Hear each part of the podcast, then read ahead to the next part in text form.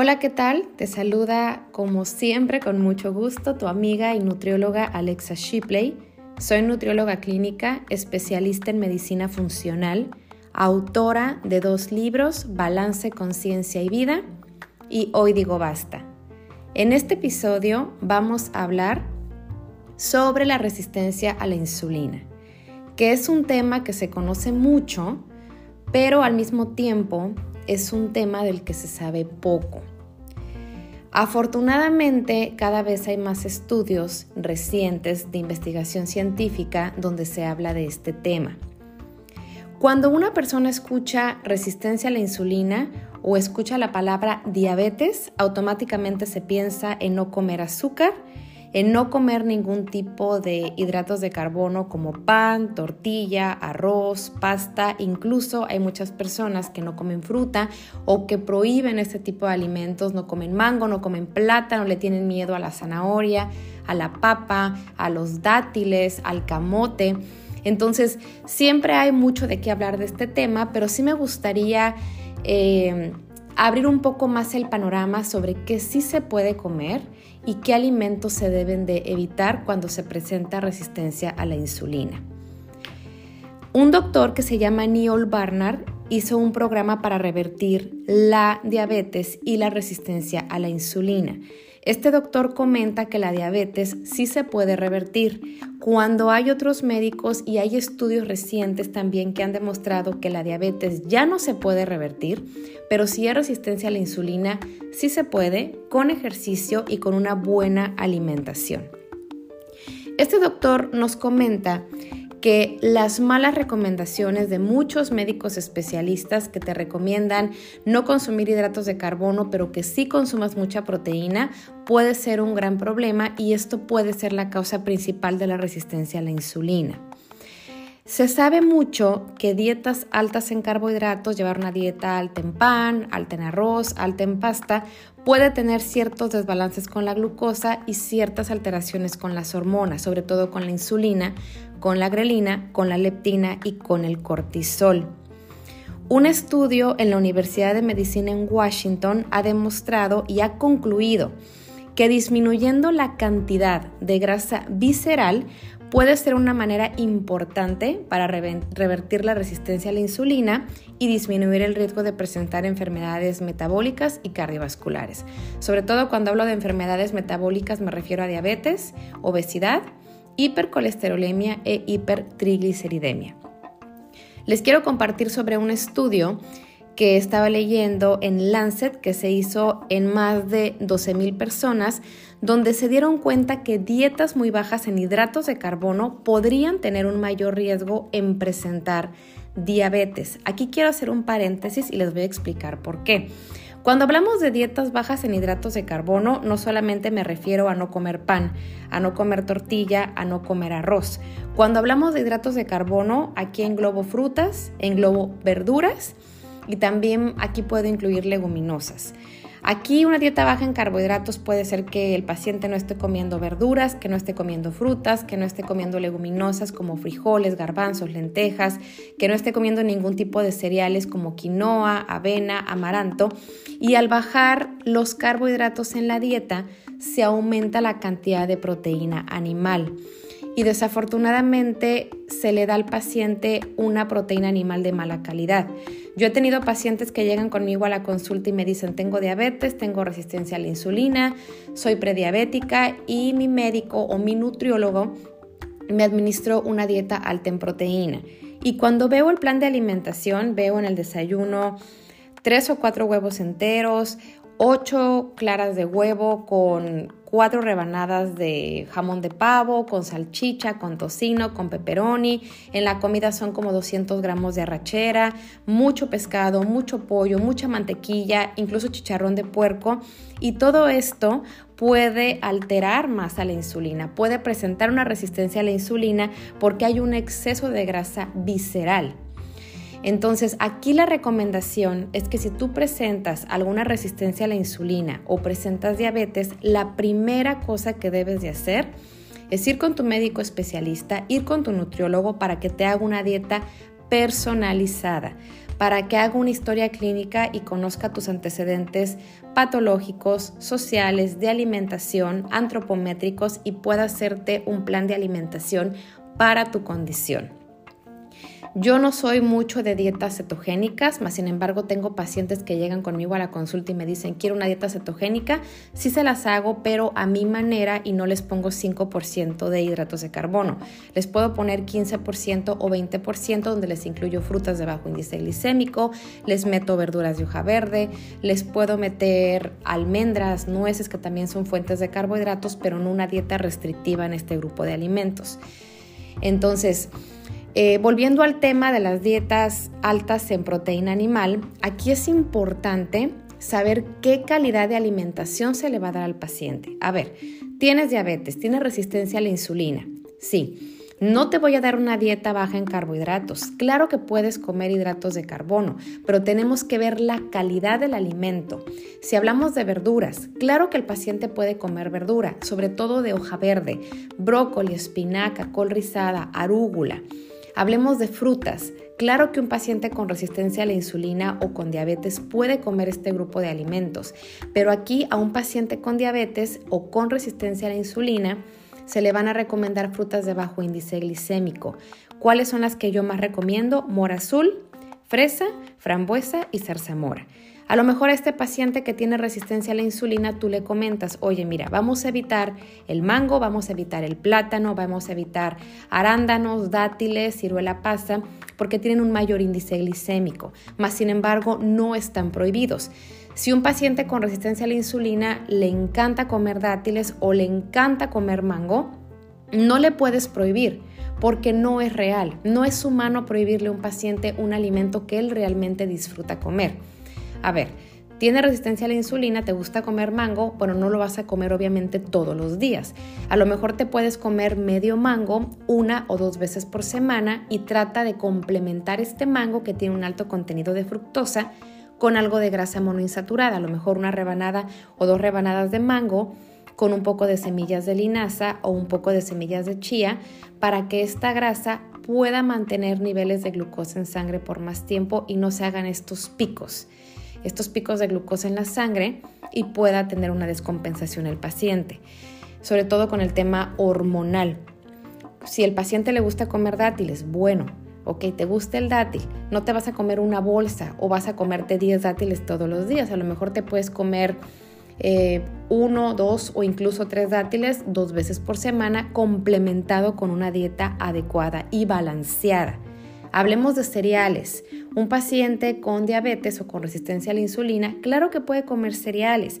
Obviamente vamos a evitar la pasta, el arroz blanco, la tortilla de harina, el cereal de caja, la granola, pero sí podría comerse su media taza de quinoa. A lo mejor ocasionalmente le puedes dar media taza de avena, una tortilla de maíz para que sea una dieta balanceada. Leguminosas. El paciente debe de comer leguminosas porque este grupo de alimentos es una fuente importante de fibra, de calcio, de magnesio y se consideran hipoglucemiantes. Yo recomiendo mucho en un paciente con diabetes media taza de frijoles negros o de lentejas todos los días. Proteínas animales. Sí puede comer este grupo de alimentos, pero no le vamos a dar a este tipo de pacientes embutidos. No jamón, no tocino, no salchicha, no pepperoni, no salami darle fuentes de animal, de proteína animal de mejor calidad como huevo entero, eh, a lo mejor salmón salvaje, a lo mejor pollo, una sabanita de res. No recomiendo mucho la carne de puerco por la histamina que genera mucha inflamación, pero ocasionalmente sí la podría consumir un paciente con este padecimiento. Y finalmente las grasas.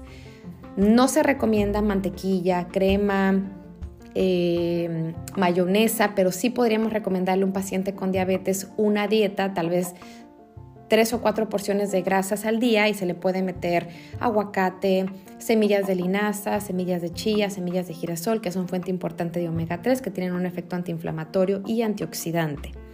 Entonces es ir como balanceando y buscando la calidad de, de alimentos en estos pacientes, porque cuando un paciente tiene diabetes o tiene resistencia a la insulina, Créanme que la comida no debe de ser un problema, al contrario, la comida tiene que ser una solución para este padecimiento, para que el paciente tenga una buena calidad de vida y tenga una buena relación con su cuerpo y con los alimentos que está consumiendo día con día. Hablemos un poquito de la insulina. La insulina es una hormona secretada por el páncreas cuando se consumen hidratos de carbono. Y estos hidratos de carbono se rompen en partículas de glucosa o si consumes proteínas se rompen en partículas de aminoácidos. La insulina se puede considerar como una hormona anabólica porque toma la glucosa del torrente sanguíneo y distribuye esta glucosa en las células como fuente de energía. Cuando hay un exceso en el cuerpo, se va a almacenar como grasa en la parte abdominal, sobre todo ahí porque es donde más grasa podemos acumular. Cuando uno sube de peso, siempre se refleja en la pancita porque es donde más adipocitos tenemos, pero tenemos tejido adiposo en todo el cuerpo.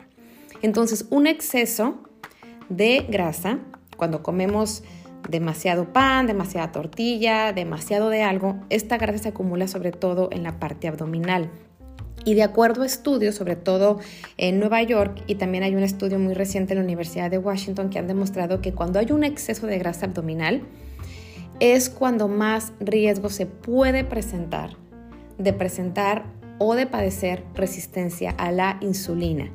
Y aquí vuelvo a lo mismo, no solo se trata de comer un exceso de carbohidratos, aquí también estoy hablando de un exceso de proteínas animales.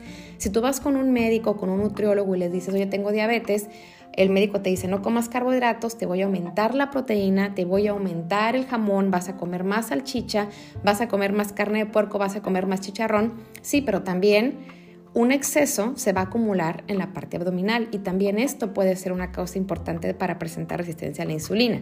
Por eso se debe de llevar una dieta adecuada, balanceada y saludable y buscar siempre una buena calidad de alimentos para darle a tu cuerpo y tenga un óptimo rendimiento físico y mental. Es importante comentar que si tú te vas a hacer un estudio para checarte la glucosa, debes de llevar un ayuno de 14 o de 16 horas. Les quiero compartir un caso que tuve de una paciente hace unos meses. Me habla preocupada como a las 12 del día Hoy es que saqué mi glucosa en ayunas en 140 y tengo miedo porque siento que soy prediabética o tengo diabetes y estaba muy espantada. Entonces, aquí yo le pregunto a mi paciente, a ver, quiero que me digas, punto número uno, ¿cuántas horas de ayuno llevabas cuando te hiciste el estudio? Me dijo, bueno, solamente hice 8 horas de ayuno. Le vuelvo a preguntar, a ver, ¿qué cenaste? Y me dice, ay, es que me cené un licuado, le puse plátano, le puse leche, le puse avena y me comí una rebanada de pan con un poco de aguacate. Y ya le comento a mi paciente, mira, si tú vas a hacerte un estudio para sacar tu glucosa en ayunas y llevas 8 horas de ayuno y aparte te comiste pan, que es un hidrato de carbono, bueno, es un cereal, comí, te tomaste un licuado con leche, eh, le pusiste plátano, no sé si le pusiste miel, pero es evidente que en la sangre vas a tener todavía parte de ese alimento y vas a tener los niveles de glucosa alterados. Entonces, le comenté, vuelve en un mes a hacerte el estudio de glucosa en sangre, bueno, una química sanguínea, y cuando vayas, trata de tres días antes del estudio bajarle a los carbohidratos. A lo mejor no comes, eh, trata de no comer tortilla, de bajarle al pan, de bajarle a la pasta. Y un día antes del estudio, trata de comer lo mínimo que puedas de hidratos de carbono y trata de cenar temprano. A lo mejor te preparas una ensalada con un poco de aguacate, le pones atún, dejas pasar 14 horas y al otro día te haces tu estudio para que tengas un resultado más real. Mi paciente me habló al mes, me dijo, ya sabes qué, estoy más tranquila, tengo la glucosa en 80, estoy bien, así que le dije, es bien importante que te hagas tu estudio con 14 horas de ayuno, que disminuyas el consumo de hidratos de carbono un día antes y que tengas una cena ligera para tener un estudio más real. Entonces lo comparto porque eh, a veces veo resultados y me dicen, ay, es que llegué con 10 horas de ayuno al laboratorio, cené una cena eh, muy alta en carbohidratos y muchas veces no puedes tener un resultado real si cenaste pesado o si no llevas eh, más de 14 o incluso 16 horas de ayuno. Así que como conclusión a este tema, si presentas resistencia a la insulina o tienes diabetes, por favor asesórate con un nutriólogo que sepa del tema. Asesórate con un especialista que te conozca, que sepa qué comes, qué desayunas, qué cenas, qué te gusta, qué no te gusta, si haces ejercicio, qué tipo de ejercicio, cómo duermes, cuántas horas duermes, si te levantas al baño en la madrugada, si presentas ansiedad, si tienes sobrepeso, si tienes eh, niveles de colesterol o triglicéridos elevados. Un nutriólogo debe de conocer muy bien a su paciente. Y para concluir con este episodio, les quiero compartir eh, un estudio que estaba leyendo en la Universidad de Nueva York, donde se dieron cuenta de cuatro puntos importantes para disminuir el riesgo de presentar diabetes y para revertir a la insulina, bueno, la resistencia a la insulina. Punto número uno, hacer ejercicio. Punto número dos, disminuir el consumo de grasa saturada y azúcar en la dieta. Punto número 3, aumentar el consumo de verduras de hoja verde. Y punto número 4, mantener un índice de masa corporal saludable. ¿Cuáles son niveles saludables de índice de masa corporal? Van de 17.99 a 24.99. Un índice de masa corporal por arriba de 25 refleja un sobrepeso y un índice de masa corporal por arriba de 30 refleja una obesidad.